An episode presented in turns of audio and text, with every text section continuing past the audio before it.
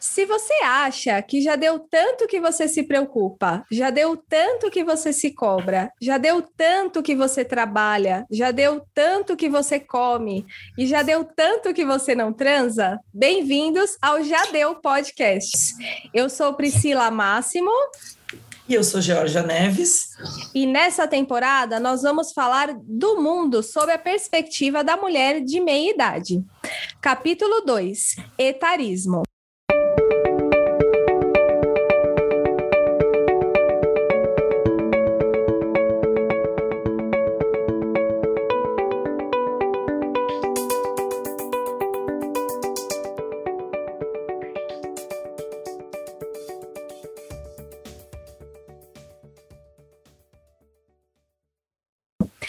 Agora, eu e a Jorge, a gente está muito nervosa, gente, porque assim, a gente está recebendo pela primeira vez um convidado e esse é só o nosso segundo capítulo. E essa convidada, ela é demais. Ela é simplesmente a mulher mais influente da Baixada Santista, uma empreendedora de sucesso, mãe, uma mulher que mudou para melhor o estigma da mulher de 60 anos, que a cada ano rejuvenesce. Ela é a Rosângela Marques Greg. Bem-vinda, Rosângela! Uhul! Bem-vinda! Se apresente no Jadeu Podcast. Obrigada, Priscila. Obrigada, Jorge. Bom, boa noite a todos. É um prazer estar aqui para a gente falar um pouquinho de todo esse tema, sobre todos esses pontos que são tão importantes e que hoje parece que, que a todo momento impactam um pouco na nossa vida, porque a gente tem um, um misto de, de sabedoria, mas um misto de crença que sempre, uh, de uma certa maneira, nos atrapalha né, a, a evoluir em certos aspectos. E esse é um deles, né? O etarismo é uma. Ele tem muito de crença ainda, muito cultural, né? E a gente precisa realmente, uma das formas de melhorar todo esse conceito é a gente falar sobre ele e desmistificá-lo. Meu nome é Rosângela, como a Pri falou, eu sou farmacêutica, sou empresária. Uh, praticamente 38 anos, né? Iniciei minha empresa, uh, trabalho com, de uma forma dinâmica uh, desde sempre. Procuro a cada dia realmente aprender um pouquinho mais, não só na, a nível técnico, a nível do meu segmento, da minha área de atuação, mas também é, nos vários aspectos que principalmente a mulher tem ao longo da vida, né, nas suas diversas etapas, nos seus diversos papéis, que muitas vezes geram conflitos, mas que geram um aprendizado e uma evolução. Então, eu me vejo uma pessoa, apesar de estar na meia idade, né, 60 anos, é, é um choque. A cada década que a gente entra, a gente gera uma um questionamento muito grande, uma reflexão, é, muitas vezes até um temor, porque, como eu disse, né, eu acho que tem muitas crenças, muitos pensamentos que influem em tudo isso, mas é, de uma certa maneira também é muito desafiador. E à medida que a gente vai vivendo essa nova década, a gente vai começando, parece que, a adquirir alguns conhecimentos novos e sabendo lidar com cada situação. Então eu já eu já comecei, já empreendi, continuo empreendendo, mas eu sou mãe, sou mulher e espero viver essas fases com muita muita energia ainda por muito tempo. Então esse assunto é um assunto que me atrai bastante. E é um prazer te receber aqui, Rosângela, por dois motivos. É, por você ser essa pessoa de destaque em toda a nossa querida Baixada Santista e por ser uma mulher. É, a gente fez uma pesquisa essa semana no Instagram sobre etarismo. Muita gente não sabia, 90% não sabia o que era o etarismo, né? Até para quem está ouvindo a gente, o etarismo ele é quando ocorre a discriminação.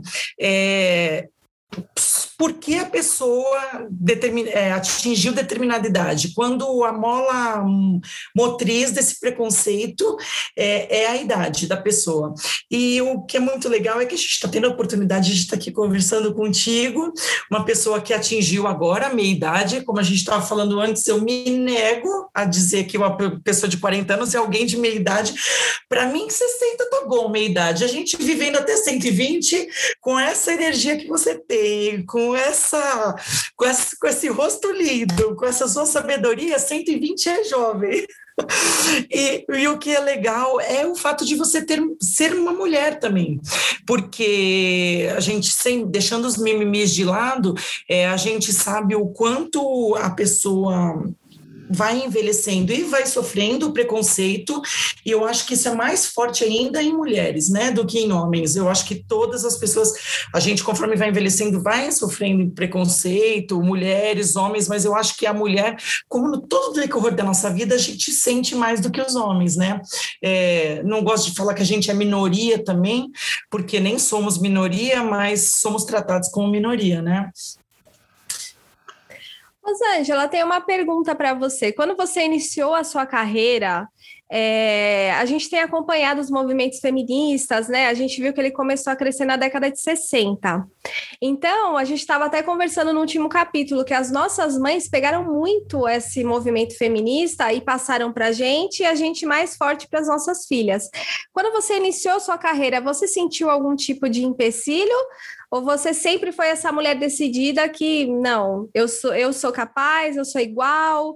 Eu, você achou que mudou muito da época que você iniciou de 38 anos atrás para agora? Olha, Priscila, eu acho que a mudança ela tem sido extremamente acentuada nos últimos, digamos, nos últimos 10, 15, 20 anos, né?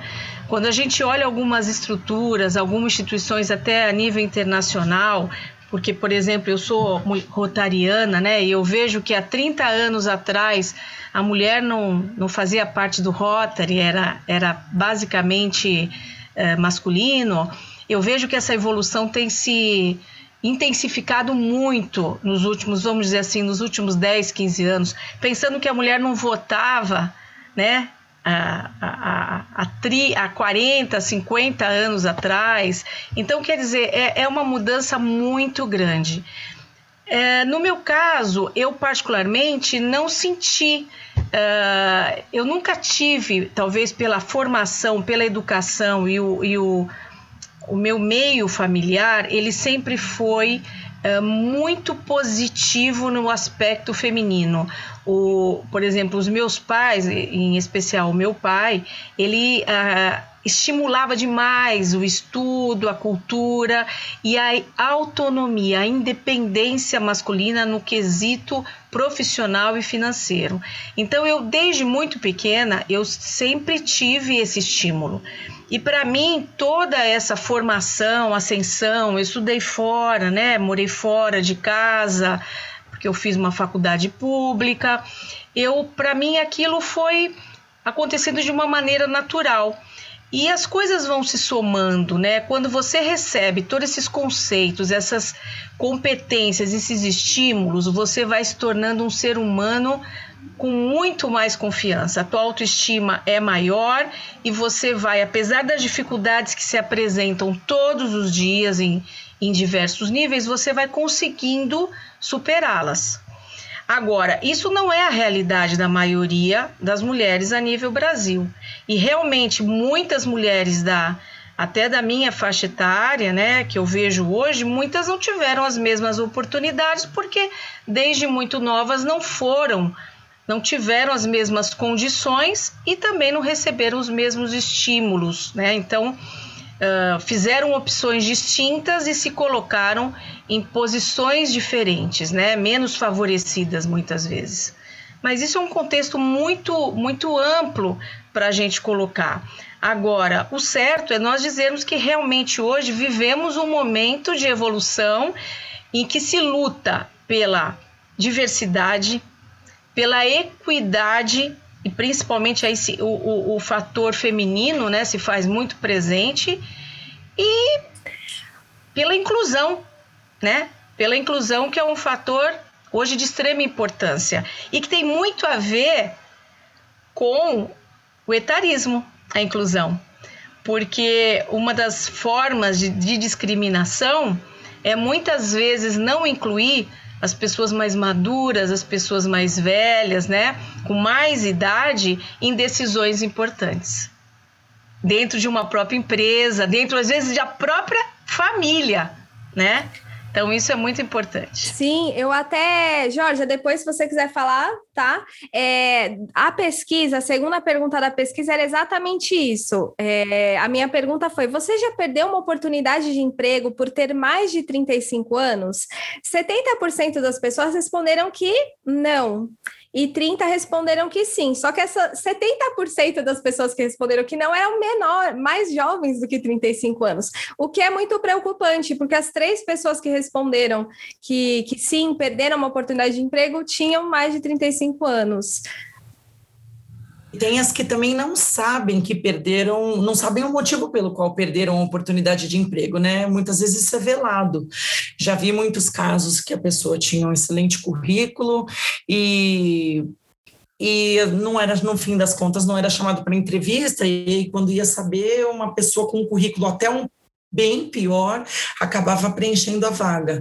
Então, eu imagino aí, baseado em puro achismo meu, que o pessoal também que respondeu que não, que nunca perdeu uma oportunidade, talvez não saiba o motivo, possa ter perdido e não está sabendo. É, eu já trabalhei em empresas que era para fora, para o mercado, isso era velado, não se sabia, não se falava, mas lá dentro tinha uma regra de que não fazia, não se fazia entrevista com pessoas com menos de 50 anos. E é engraçado que o tempo foi passando, meu na empresa, e esse, essa idade foi diminuindo. Eu lembro que começou com 50 anos, depois baixou um decreto lá, que olha, agora só entrevistamos até 48. A época que eu saí da empresa, só estava entrevistando pessoal até 42. Falei, gente, daqui a pouco você não. Você, você, você tem que sair da faculdade cheio de é, cheio de carga horária, com um monte de curso, com 40 anos de experiência, só que com 22 anos de idade, né? Fica meio complicado. É, eu acho, uh, Jorge, complementando isso, que realmente essas coisas são muito veladas. Mas na prática, e principalmente é, pessoas que a gente tem a oportunidade de conviver, que trabalharam, não só mulheres, mas homens, principalmente, que trabalharam em grandes empresas, isso é um fator muito determinante. Quando chegam os cabelos brancos, muitas vezes eles realmente causam um desconforto, às vezes, dentro da empresa. E na realidade, hoje, é, quando a gente olha esse cenário empresarial e, e principalmente industrial, é, a gente observa que 35 anos é a média de idade em que você pode ainda aspirar a cargos de 30 a 35 a cargos mais elevados, porque a partir daí uh, é muito mais difícil. Uh, hoje, o imediatismo e todas aquelas crenças e conceitos, até fatores culturais da própria empresa, não colaboram para que, às vezes, um profissional esteja no comando, uma pessoa com 60, 65 anos. Isso realmente se via há muitos anos atrás, porque as pessoas permaneciam muito mais tempo dentro das empresas e essa ascensão era algo mais natural e mais esperado, até pela própria experiência, pela, pelo gabarito, pela expertise conquistada. Na realidade, hoje não. As empresas priorizam né, colaboradores mais jovens, líderes mais jovens, que tenham realmente um nível uh, de energia, de competência assim muito à flor da pele, porque esses papéis realmente são muito desafiadores e já realmente uh, descartam pessoas quando elas estão tendo uma, uma ascensão um pouco mais lenta ou já chegam numa faixa etária menos interessante. Rosângela, eu tenho, assim, me parece, com tudo que você falou, que o etarismo, então, rema contra a maré, né? As pesquisas mostram que em 2031 vão ter mais pessoas com 60 anos do que crianças e adolescentes. E a partir daí vão ter mais idosos do que pessoas jovens no mundo. E como abrigar isso dentro da empresa, né? As empresas não estão tendo esse olhar para esse tipo de situação e vai chegar um momento que vai se tornar insustentável. O governo não vai conseguir sustentar essas pessoas, né? É, se a gente não investir na saúde desses, dessas pessoas, da gente no futuro, o que vai ser desse mundo? O que vai ser da próxima geração? E outro ponto que eu queria te falar, me parece que na farmácia magistral, por ser uma, uma rede de mão de obra muito especializada, é muito valorizado esse profissional que às vezes atinge mais de 35, 40, 50 anos. E eu queria que você falasse um pouquinho sobre isso, da tua experiência positiva para as empresas que contratem as pessoas mais maduras. Sim, eu acho que o que acontece é que realmente isso a gente, eu não estou dizendo, não estou gerando esses dados, essas informações estão disponíveis, né? O Brasil está envelhecendo muito rapidamente. Mas existe um contrassenso, porque, como tudo no nosso país, nós temos uma falta de estrutura em alguns, alguns setores, como de saúde, né? a própria previdência social.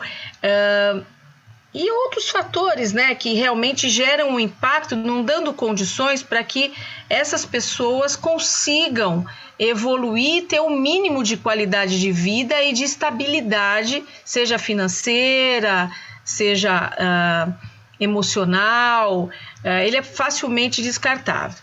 O que eu uh, gostaria de acrescentar é que, na realidade, com esse envelhecimento muito rápido, o país não está acompanhando, né? E a gente está tendo que se reinventar.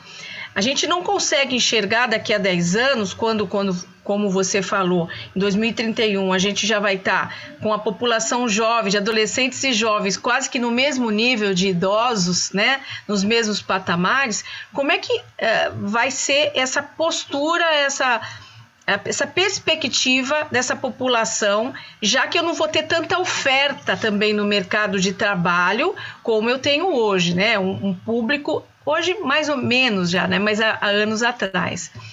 O segmento magistral, ele, ele é um pouco. Uh, uh, vai um pouco mais na contramão de tudo isso. Porque, primeiro, que ele é um segmento que tem um grande número de mulheres à frente, não só na direção, na, né, à frente das empresas, no segmento farmácia, mas também o número de colaboradores femininos ele é prevalente. Hoje, na nossa empresa, uh, nós temos em torno de 90% é, acredito que 90, 92% de público feminino, né? Por que isso? Porque realmente a mulher ela tem uma adequação a esse segmento muito maior do que o homem, seja pelo nível de atenção, dedicação, habilidades, né? Desde uma habilidade manual até uma, uma, um condicionamento ao trabalho farmacêutico, que é um trabalho da farmácia magistral, é um trabalho que é muito artesanal. Hoje nós temos uma tecnologia a nossa, nosso favor, mas mesmo assim não substitui uh, o artesanal, né? A gente faz muito, uh, praticamente com as mãos, com a evolução. A, a, é uma, não é uma produção em série, é uma produção individualizada, né? E eu vejo que a mulher se adapta muito bem.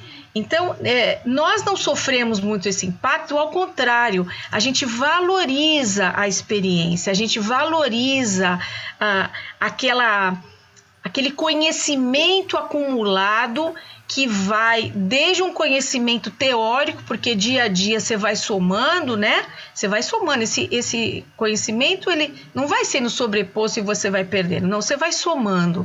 E as experiências que você tem.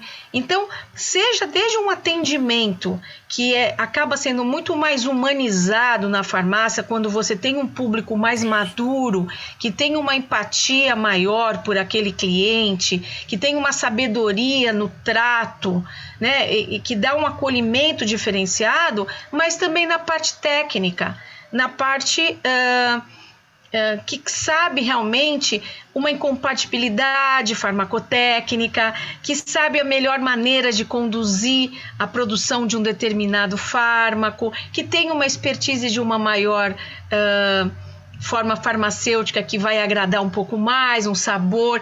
Ou seja, o, o, a área magistral ela valoriza tudo isso. E é justamente uh, a gente vive, na realidade, um outro conflito apesar de valorizarmos tudo isso, o público que muitas vezes a gente trabalha, que às vezes é muito jovem, e toda essa geração hoje que quer experimentar uh, situações novas, uh, muitas vezes não tem uh, aquela vinculação ainda necessária a uma empresa, ele acha que ele tem que gerar experiências novas a todo momento, a gente vive esse paradoxo também. Apesar da gente valorizar a mulher, valorizar uh, essa experiência, muitas vezes a gente não consegue reter esse talento, porque o mundo hoje culturalmente estimula as múltiplas experiências, os múltiplos empregos. Essa busca parece que assim muito grande, muito intensa por novas experiências, novas oportunidades. Então você vê que é tudo meio junto e misturado. Apesar da gente valorizar tudo isso, a gente também vive alguns momentos difíceis por não conseguir reter muitas vezes alguns talentos que, que seriam importantes para a evolução da farmácia magistral. Então, não sei se eu consegui ser clara nesse aspecto. Você vê que nada é, é tão equilibrado assim, né? Você tem que é, não não descarta, apesar do segmento ser adequado, ele, ele vai ter que também fazer um esforço para reter esses, esses talentos. E aí entra o papel de um recursos humanos atuantes e principalmente valorizando as pessoas com maior experiência por todos esses requisitos satisfatórios que eu coloquei. É, eu, eu, na minha opinião, é uma área que é, eu acho que o etarismo, é, essa discriminação com o pessoal de idade um pouco mais avançada, avançada, quando eu digo, gente, avançada, parece que a gente está falando de, né, de pessoas de 100 anos de idade, mas assim, não, para a realidade do mundo hoje, 38 anos é uma idade avançada para o mercado de trabalho, né? É, é parece piada, mas é, é uma área, é toda a área da saúde, pelo menos para mim, eu prefiro é, quando eu entro numa sala de médico, de enfermeira, ou quando eu entro numa farmácia, eu prefiro, me sinto mais acolhida quando eu sou atendida por alguém mais velho. Que eu, ai, que bom, eu sei, é, porque eu sei que o banco de faculdade, às vezes, é, já de nada vale o ensino teórico, né? A prática acumulada daquela pessoa me dá uma garantia de que, olha que bom, eu estou sendo atendido por alguém que já viu inúmeros casos como o meu, que já manipulou esse remédio inúmeras vezes, que não vai fazer uma besteira. Então, assim, é, eu acho que a área da saúde privilegia, é, não é, privilegia as pessoas conforme a idade vai avançando. E eu acho isso uma coisa legal. Eu trabalho numa área de tecnologia e é totalmente o oposto. Na área de tecnologia, parece que não valorizam a experiência. Quanto mais a pessoa vai ganhando anos, assim, ah, você está ficando velho, você está ficando obsoleto. Às vezes parece que você é um videogame que que já tem outros mais novos e que você pode, você pode ser trocado. É, e isso é uma coisa que assim me faz pensar muito no que eu quero da minha vida aqui para frente. Eu estava conversando com meu esposo, eu sempre tive muita vontade de estudar direito. E aí, essa semana, eu estava falando com ele: ah, será que eu será que eu faço uma faculdade de direito? Será que aí uma das coisas que veio na minha mente é será que eu vou estar velha para o mercado de trabalho?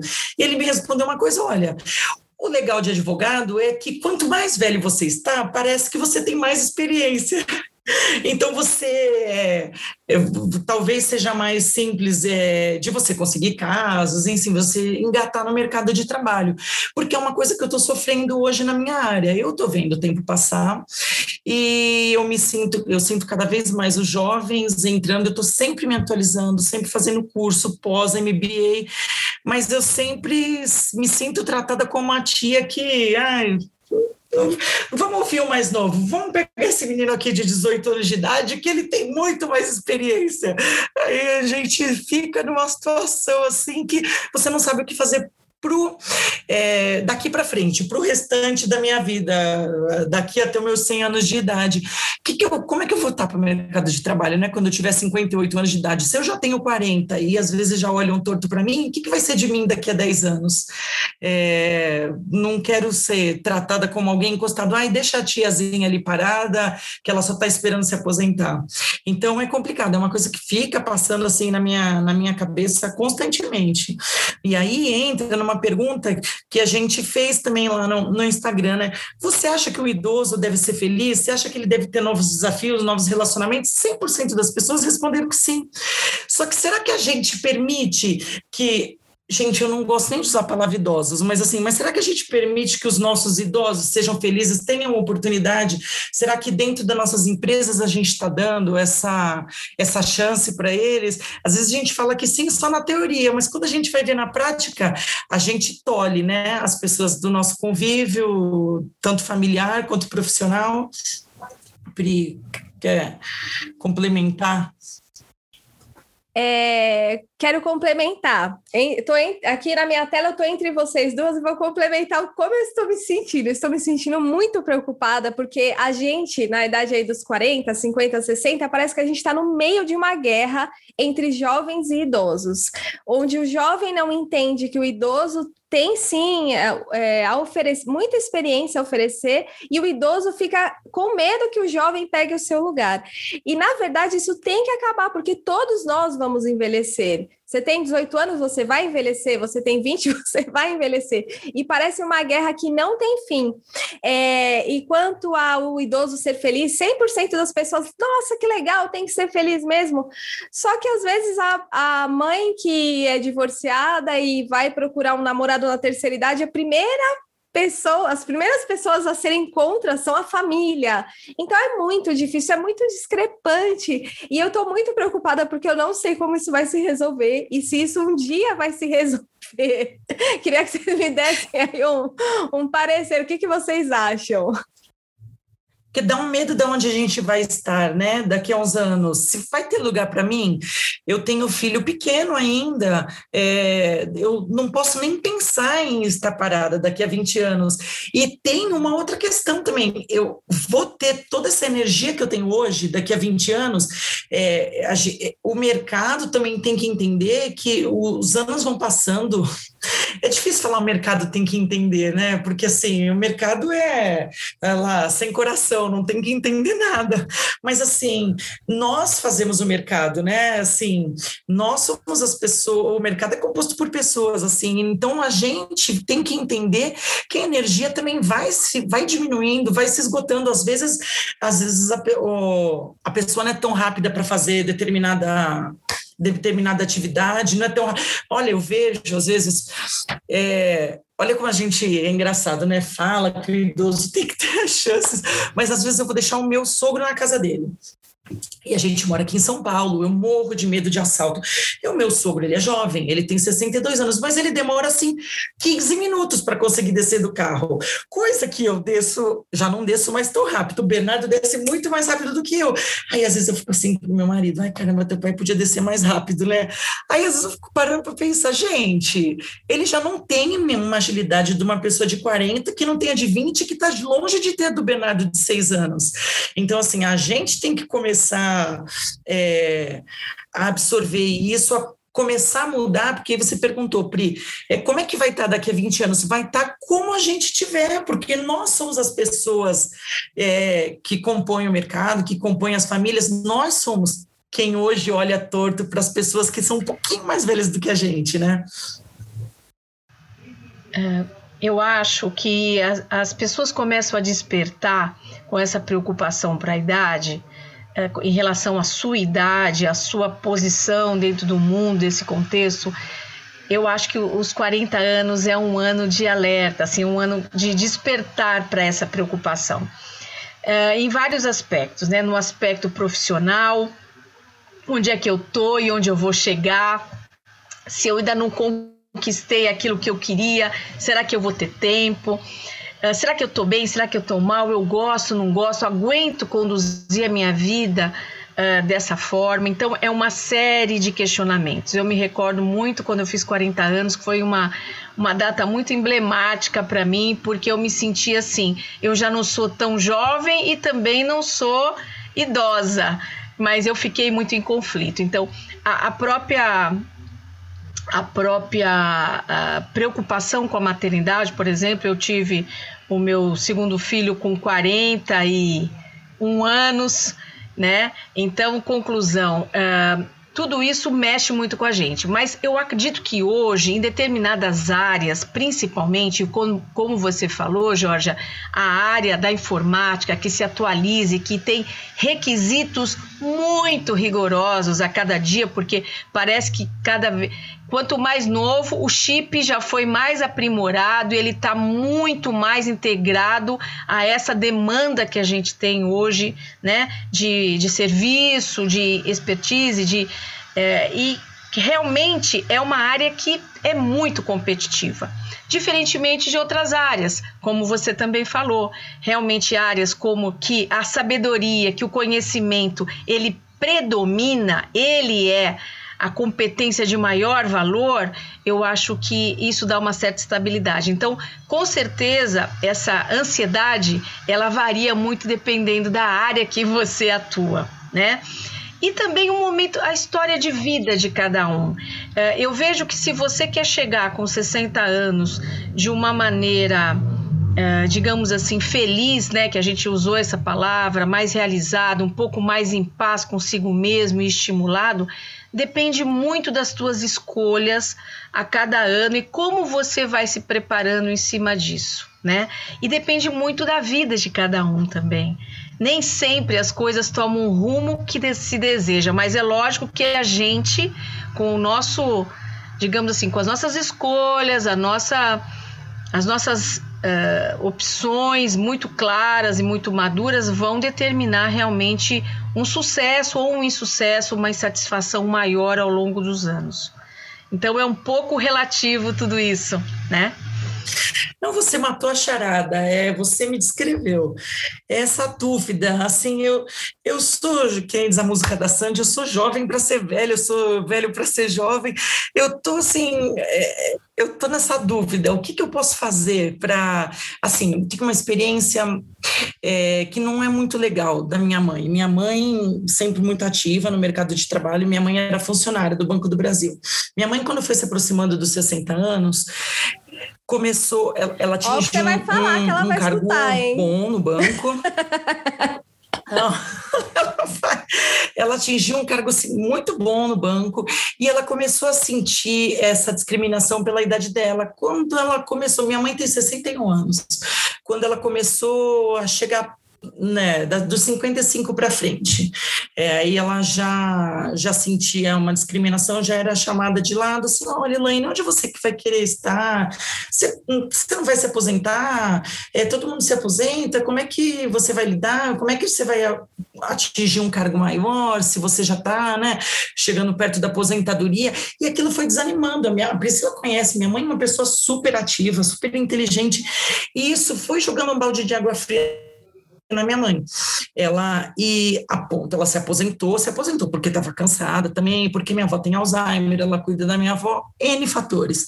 Mas eu sinto, a minha mãe foi ficando muito triste a partir dos 55, 56 anos, porque ela sofreu um preconceito bem grande dentro do banco e era super capaz, tanto porque as coisas dentro do banco concurso, ia fazendo concurso, ia passando, mas tinha sempre uma fase que era entrevista. E aí, quando chegava na entrevista, ela sentia isso, ela, ela sentia essa discriminação. Olha, como é que a gente vai dar uma chance? Uma pessoa que daqui a dois, três anos já está já tá cansando, né? já vai estar tá parando. Então, eu, eu, eu tomo isso como exemplo, eu não quero passar por isso quando eu chegar nos meus 60 anos. Eu não quero sentir isso que a minha mãe sentiu, essa discriminação por ela estar tá atingindo uma certa idade, sendo que ela tinha total competência como um jovem e para mim um banco também. Gente acho que não pode ser processada né? Porque eu estou falando mal do banco. A gente tem por isso existe a edição de áudio Mas assim, eu, eu tô nessa dúvida, porque eu não quero chegar na idade da minha mãe e passar por isso, porque assim, ela teve uma vida dedicada ao serviço dela, e parece que quando ela fez 60 anos, tá, você já não serve mais. Vamos contratar alguém mais jovem, a gente quer que o board do banco seja mais novo. É, e também isso que a Rosângela falou, mas eu já tenho 40, o que, que eu vou fazer agora? É, eu vou empreender, eu vou continuar sendo empregada onde eu estou, para com medo, vivendo esse, mais esses 20 anos com medo de quando eu chegar nos 60 eles fazerem que nem aconteceu com a minha mãe. Então é, é uma insegurança, dá um medo de você dar um passo, né? Empreender, fazer alguma coisa diferente, fazer o que você realmente ama, versus a estabilidade que a gente tem hoje. Mas também dá um medo de daqui a 10, eu não imagino nem que sejam 20 anos, acho que daqui a 10 anos já começar a sofrer com isso. E eu que sou uma pessoa ansiosa, imagina, eu já sofro hoje por algo que pode me acontecer daqui a um ano. Rosângela, a gente está chegando à conclusão que a mulher de 40 anos pensa demais também. Eu não lembro de pensar tanto quanto... Mas não é verdade, Rosângela? Pensa muito e vive esse conflito interno. Eu, eu lembro que acho que o ano, inclusive, quando você faz 40 anos, 40, 41, que você está iniciando, como eu falei, todo início de, de uma década é um momento de muito conflito, é, é um período de adaptação. Então você realmente vive o conflito e depois você vai encontrar recursos internos para estabilizar toda, todo, tudo isso com, com o passar do tempo, né? E agir e, e procurar soluções para tudo isso. Então, eu vejo, você está numa fase de total transição. E tudo isso que você vive, Georgia, uh, eu, por exemplo, senti, me assustei, porque às vezes, é, assim, a gente vai a cada a cada ano que você vai atingindo, a cada década, você vai vendo que aquela, aquele paradigma que você tinha autolimitante também vai sendo ampliado. Então, quando eu tinha 30, eu achava que uma mulher de 50 puxa, já era uma senhora, porque era o exemplo que eu tinha, era a imagem que eu tinha, né? A minha mãe com 50 anos, eu achava que ela já era uma senhora. Uh, hoje a minha mãe tem 90, né? E, e às vezes eu falo, não, mas ainda tem gás aí, ainda vai, entendeu? E eu vejo que eu, eu mesmo procuro modernizá-la e ela mesma acha que ainda dá. Né? Então eu vejo que a gente vai se ampliando e a gente também não pode esquecer que com toda é, essa mudança, essa contextualização que a gente vive em termos de mundo, uma mulher de 40 não corresponde a uma mulher de 40 de décadas atrás. Ela, ela é muito mais jovem, muito mais renovada, muito mais estimulada e até mesmo, vamos dizer assim, colocar um, uma inteligência muito maior frente à vida do que era antigamente. Ela já muito menos acomodada, ela quer ainda desbravar, ela quer viver, né? Eu hoje com 60 não me sinto com 60. Eu acho que eu tenho muita energia. Eu gosto de trabalhar todos os dias, eu gosto de fazer cursos, estudar, quero aprender, quero me colocar. Então a gente também está vivendo muito isso. E eu vejo que é, com o passar do tempo a gente vai acomodando tudo isso dentro da gente, vai quebrando esse paradigma da idade, né? E aí é aquela beleza de toda idade, toda, toda idade tem a sua beleza, né? A gente vai ser um pouco mais menos exigente com a gente, menos e a ansiedade vai passando, Rosângela? Eu, te usando de psicóloga. Eu... É, conselhos da Rosângela. Edu vai... Aí vai passando, sim. Quando a gente vê, por isso que eu falo que a, a experiência de vida de cada um e não só de cada um, a experiência de, da vida do outro vai batendo em você com uma, uma força maior também. Quando vê, você vê que tudo isso é importante e que a vida tem que ser vi, vivida com essas suas nuances mesmo, porque você vê, nós acabamos de ver hoje uma perda súbita, né? De um do nosso prefeito de São Paulo, um rapaz jovem, cheio de energia e que a doença levou. E aí você pensa assim: uh, vale a pena viver com todos esses conflitos, né? Uh, a gente só tem conflito quem vive, quem raciocina, e a gente tem elementos internos para trabalhar tudo isso. Então eu vejo que é uma coisa, é, um, é uma coisa muito rica. E vejo que na empresa, nós, por exemplo, tanto as pessoas mais jovens como também quem já está bem maduro, tem que procurar melhorar esse ambiente com esses elementos assertivos. Eu, por exemplo, hoje, eu, eu é, solicito muitas vezes que o meu próprio RH tenha esse olhar mais humanizado, mais sábio numa seleção, de buscar aquela pessoa que já tem mais experiências, que valoriza muito mais determinadas coisas, não, se, não fixe apenas num, num, num perfil extremamente jovem. Então, a, a gente precisa realmente levar um pouco dessa sabedoria no dia a dia, seja para as pessoas que a gente convive, seja para as pessoas que a gente vai de uma certa maneira, começar a conviver num ambiente de trabalho. Então, é uma experiência muito rica. É, mas você falou uma coisa que tocou aqui. Você falou, a gente começa a observar beleza em cada idade, né? E eu vi um estudo, um, uma professora de Portugal que dá aula para a faculdade da terceira idade, e ela sempre via as alunas dela super bonitas, assim, ela falava, nossa, como você é bonita, as mulheres com 60, 70, e ela falava, ah, eu sou bonita, mas não sou mais como eu era antes. E essa professora é psicóloga e ela fala, não, não dá para você querer se comparar com uma pessoa de 20 anos, com uma pessoa de 30. Você é bonita com seus 60, com seus 70. É, internalize isso dentro de você. E aquilo mexeu muito comigo, porque eu tenho falado para a Georgia, né, que a, a questão física, para mim, a minha mudança física está sendo um, um divisor de águas. Eu tô criando, gerando, tô tendo uma certa ansiedade por conta disso. Eu me olho, eu não me reconheço como eu era, né, há 20 anos atrás. Só que a gente tem que entender, é o nosso momento, né? A vida passa e a gente tem que aceitar e tem que diminuir mesmo essa ansiedade e e eu acho que por isso que o etarismo tem que ser falado, tem que ser falado com os nossos filhos, com os nossos netos, para que a gente mude esse cenário. Mude o cenário como está sendo mudado o cenário do, do, do, feminismo, do racismo, que a gente também possa ter um olhar carinhoso para o preconceito contra os idosos porque todo mundo vai ser idoso. Contra a gente e a gente idoso. Eu sinto que às vezes a gente tem preconceito contra com os idosos e com a nossa versão mais idosa, né? Dá um medo, ai, eu não quero. Gente, eu não quero não para lá, que nem diz a minha avó, para lá todo mundo vai, se tiver vivo, é. graças a Deus. É, no caso da mulher especificamente, a gente tem uma sombra muito maior, um temor muito maior, né? Porque a menopausa, a perda da da, né, do nosso potencial procriador, é, ele, ele nos dá realmente uma, uma impactada muito grande. E não só a nível mental, mas a nível fisiológico, né? Muito forte.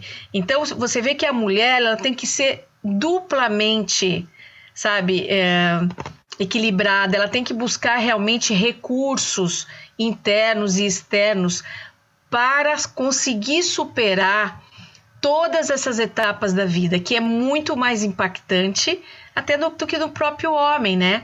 Porque é, é, são etapas muito distintas, preocupações muito distintas.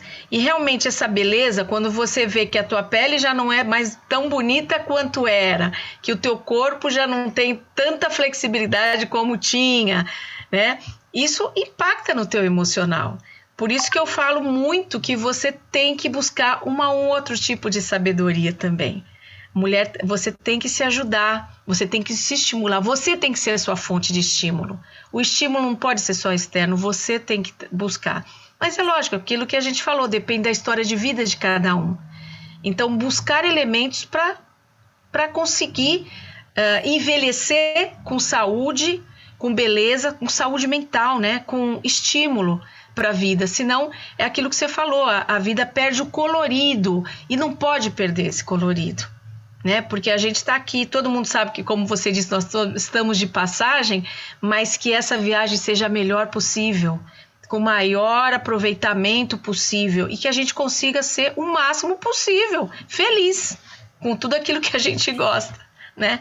Então, procurar fazer isso eu acho que é um pouco é, de esforço pessoal e a gente deve realmente se empenhar nisso. Jorge, posso finalizar? Tem alguma colocação? Não, só um prazer falar contigo, Rosângela. Rosângela olha, maravilhosa. maravilhosa. Vamos chamar gente. você para ser nossa, tá sempre na nossa mesa Guru. aqui. Guru.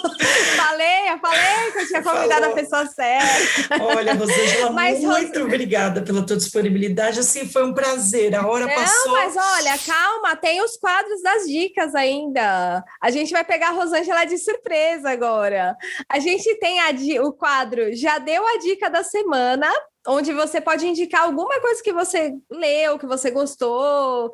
Se você não lembrar, não tem problema, porque a gente te pegou de surpresa, mas não precisa ser nada relacionado ao assunto. Pode ser um, um assunto aleatório. Você tem alguma dica, Rosângela?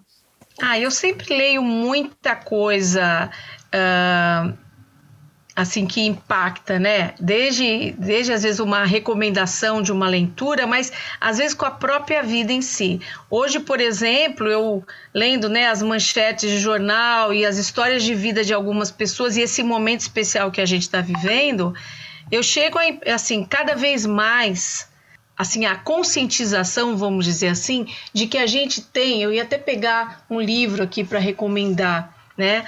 Eh, eu acho que a gente tem que fazer isso, ó. A gente tem que viver o agora. Então, todos esses conflitos, essas dúvidas que a gente tem em relação a mercado de trabalho, idade, profissão, ah, vou ascender, não vou, vou conseguir superar, vou conseguir me manter financeiramente, que eu acho que é um grande desafio que a gente tem e uma das maiores preocupações do ser humano em relação ao envelhecimento, como é que eu vou estar daqui a 20 anos? Será que eu vou ter uma condição para ter um plano de saúde, para eu co- conseguir ter qualidade de vida, para eu ainda, né? Toda essa preocupação, ela é muito válida. Você tem é aquele aquele a dica, né, que eu acho, você tem que ter, você tem que viver o agora. Você não pode perder o agora, porque o agora é rico, o agora não volta mais tudo essa, é, toda essa experiência dos 40 anos, dos 30, dos 50, tem que ser vividas porque elas são distintas, mas você tem que ter o farol alto, você tem que estar buscando lá na frente. Não é viver lá na frente, mas é buscar ah, planejar a tua vida de alguma forma, garantindo tudo aquilo que você acha que será necessário daqui para frente. Então são as escolhas, mas com o mínimo de conflito, não deixando de viver o agora. É tudo um grande paradoxo, né? A gente não consegue se entregar tudo isso eh, sem, ah, como é que, de, de, eh, parcializar tudo isso. Mas o que eu aconselho, é- esse livro é muito bom. Se É o vocês poder do lerem todo- agora, né? Do É o Eckhart poder do Tolle, né? porque É uma das bom. coisas que eu acho que mais nos deixa ansiosas é eu estar hoje pensando no amanhã, no que eu vou viver amanhã. E quando meu filho crescer? e se Nossa, meu marido eu. ficar desempregado? né? E será que eu vou conseguir pagar uma boa escola? Será que eu vou. eh, vai dar para fazer uma faculdade? E como será que a gente vai estar? Será que vai dar para trocar de apartamento? Eu vou continuar morando de aluguel? Ou seja, é, tudo isso tem que ser lógico, racionalizado, mas a gente tem que começar a administrar isso de uma maneira da melhor forma possível, buscar realmente recursos internos e externos, mas viver o agora, porque o bonde não para, o bonde está indo e a gente não pode deixar ele parar. A gente tem que viver tudo isso e vivendo intensamente cada dia, porque eu não sei se eu estou aqui amanhã. Então, essa lição que eu vejo quando eu escuto uma história de um, de um jovem que partiu, que interrompeu a sua trajetória, eu penso, puxa, que, que dádiva, né?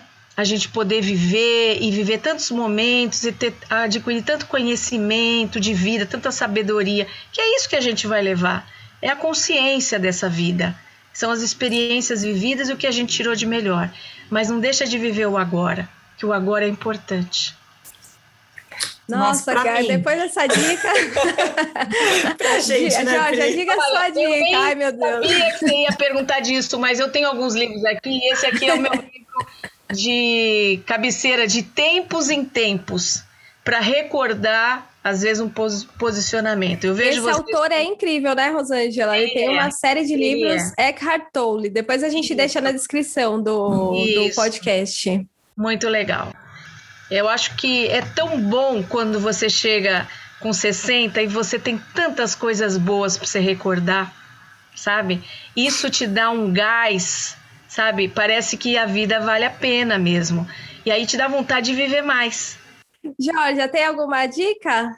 É, para mim, é, é, essa é a foi a dica do ano para mim. Porque a Priscila sabe, eu sou uma pessoa que me cobro muito, me cobro é, se eu estou sendo displicente com o meu futuro, mas assim, precisa achar um meio termo entre viver bem o agora sem ser displicente com o futuro, né? E eu fico muito presa no futuro. E aí, quando acontece coisas assim horríveis, como aconteceu com o prefeito, você para pensar. 20, 41 anos, assim, já pensou se ele fosse uma pessoa né, que estivesse só planejando o futuro, o futuro mais distante não chegou para ele. Então, quando acontece. É, uma das frases, uma das frases que ele falou hoje foi isso. Na hora que você recebe um veredito de que o teu tempo vai ser encurtado, porque quando você recebe um diagnóstico de câncer, é o primeiro sentimento que vem. É, ele, a primeira coisa em que ele pensou no filho, ah, eu queria mais tempo para viver com meu filho, entendeu? Será que o que eu vivi com ele foi suficiente para deixar né, uma estrutura, um, um legado para ele, uma base? Então, por isso, se você vive o agora, você está construindo alguma coisa, né? E veja bem, é, tudo que eu coloco não são só acertos, não, tem muitos erros, tem muitas. É, tem muitas coisas que poderiam ser diferentes. Acho que todo ser humano é isso. Mas a gente também tem que se reconhecer com a idade. Acho que é isso que falta, inclusive, as pessoas reconhecerem nas pessoas com mais idade, é que ela é um ser humano. Ela tem erros e acertos. Agora, se a gente só negativar e achar que aqueles erros e aquela, digamos, aquela perda de potência vai impactar em tudo, realmente ele vai se tornar descartável na vida a gente tem que conseguir olhar mesmo para os dois lados. E a sabedoria é a gente conseguir aprender com os acertos e com os erros dos outros, os jovens com os mais velhos. E o mais velho também, eu vejo que é um tipo de sabedoria o mais velho ter a humildade de saber que também consegue aprender com o mais novo.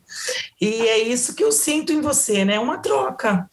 É, independente de idade, de sexo, é uma troca. Se tem alguém para contribuir com algo para você, para mim, a gente absorve, independente da idade da pessoa.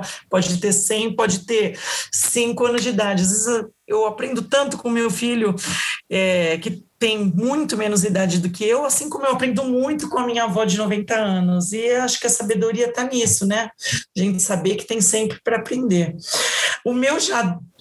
Uh, eu ia falar qual o meu já deu, Priscila. Olha, eu acho. Uh.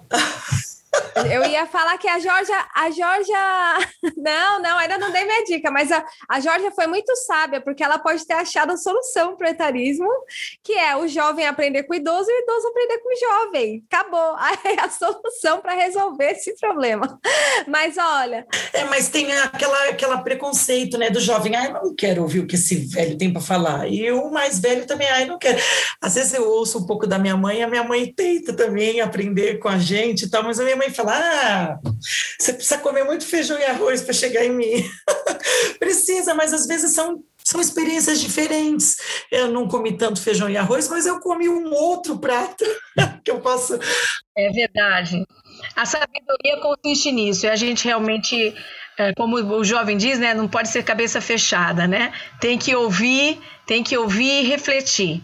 E aquilo se, você tem que realmente se desprover desses preconceitos, porque senão nem o jovem evolui, ele vai, ele vai bater muito mais a cabeça se ele não, não for mais flexível, e o idoso também não vai, de uma certa maneira, valorizar toda essa descoberta do jovem, né? Tem muita coisa interessante que dá para aproveitar e dá para aplicar, inclusive. Mas né? eu vou falar, jovens que estão ouvindo, ouçam os mais velhos, não é clichê isso que eu estou falando. Gente, a, a maioria das vezes que eu fui contra alguma coisa que minha mãe falou, deu errado, me dei mal. Eu não sei se é praga de mãe eu não sei se é pela experiência dela, mas assim, experiência conta, gente. E como conta? Conta mais do que muito banco de escola, é, do que faculdade. E assim, eu espero que essa valorização do mais velho, do, do idoso, eu odeio essa palavra, gente, porque parece que, que é meio. Ai, Parece que. A gente, a gente odeia, principalmente quando o pessoal começa a chamar a gente de senhora. Não, é. E, Parece que tá falando de um velho. E, a partir dos 40, o pessoal começa a chamar de senhora, de senhor. E, tia, e isso realmente. Tia, eu quero morrer. Tia, a senhora. Não, tem... tia. É, é, realmente, esse é o início do. do é o início das é dores, de, né? Que não de devia ser, entrar... mas é. início das dores. Gente, eu queria, eu queria deixar um arroba de Instagram que é maravilhoso, que é da Eu Cris Guerra. Ela é uma mulher de 50 anos que ela passou por uma crise muito forte de, de identidade, né? Após ela fazer 50 anos, e ela transformou a vida dela. Ela virou escritora, virou digital influencer, e hoje ela é muito reconhecida, né? No, no, no mundo instagramável, que a gente pensa que é uma coisa de jovem, mas ela é uma mulher muito influente com 50 anos, e ela tem um podcast também que se chama 50 Crises, em que ela conta essas crises e como ela se reinventou. Muito bom. E tem um filme muito legal que se chama Os Estagiários. São dois coroas, né? E você já viu, Rosângela? É muito o bom. Eu conheço o estagiário. Eu não é sei esse? se é o estagiário. Eles sei que eles vão trabalhar na. Ah, o estagiário também, do. Que ele vai trabalhar numa empresa de moda também. Essa... É. Esse filme é muito bom. É muito legal. Muito maravilhoso. Muito. Ele acaba ajudando, inclusive, a a, a, diretora da empresa, né, que é muito Ele mais jovem. caracteriza bem esse conflito de idades e esses preconceitos que a gente citou aqui, essa falta às vezes de oportunidade. É maravilhoso esse filme, eu Foi, gostei nossa, muito. Nossa, que bom. Esse outro que eu falei são os estagiários, são dois é, caras que são considerados coroas eles vão trabalhar na Google, vão concorrer a uma vaga de estágio com toda aquela molecada. E o filme é uma comédia muito bom e eles têm muito a acrescentar para a molecada e também aprendem muito. Então, ó, o estagiário e os estagiários, dica de filme aqui no, no podcast já deu. É, e nem, olha, Jorge, hoje eu nem vou fazer o já deu por essa semana. Já deu é o quadro em que a gente fala o que, que já deu para a gente essa semana, mas como a gente está falando em aproveitar a vida, curtir cada momento. A gente não vai, né? Teve aí a, a morte prematura, precoce do, do prefeito, não vamos falar de nada ruim. Vamos encerrar esse podcast que foi maravilhoso. Rosângela, a gente lacrou com você aqui no podcast. Nossa, foi incrível, fiquei muito feliz. Acho que a Georgia também, né, Georgia? A gente agradece demais, assim, tinha certeza que você ia acrescentar para nós, para muito, para todo mundo que está ouvindo. E a gente queria te agradecer demais a sua participação. Imagina, foi um prazer passar um pouco daquilo que a gente sente, vive e acredita, né? Também. Muito obrigada, viu, Rosângela, pela participação, pela paciência de ouvir nossos dramas, nossos conflitos, né, Pri? É tão bom ter alguém assim para dividir e alguém que passou por isso para falar para a gente: passa, gente, isso passa, é, acalma o coração, que, que vem muita coisa boa pela frente. Muito legal, estou muito Com feliz. Certeza. Vem muita coisa boa pela frente e ano a ano a gente vai descobrindo tantas oportunidades, né? Internas e externas, então vale tudo muito a pena. Tá? Felicidades para todas, saúde. Ah, muito obrigada. Então, já deu podcast, já deu por hoje. Até o próximo episódio. Tchau, pessoal. Obrigada. Beijo, gente. Até mais.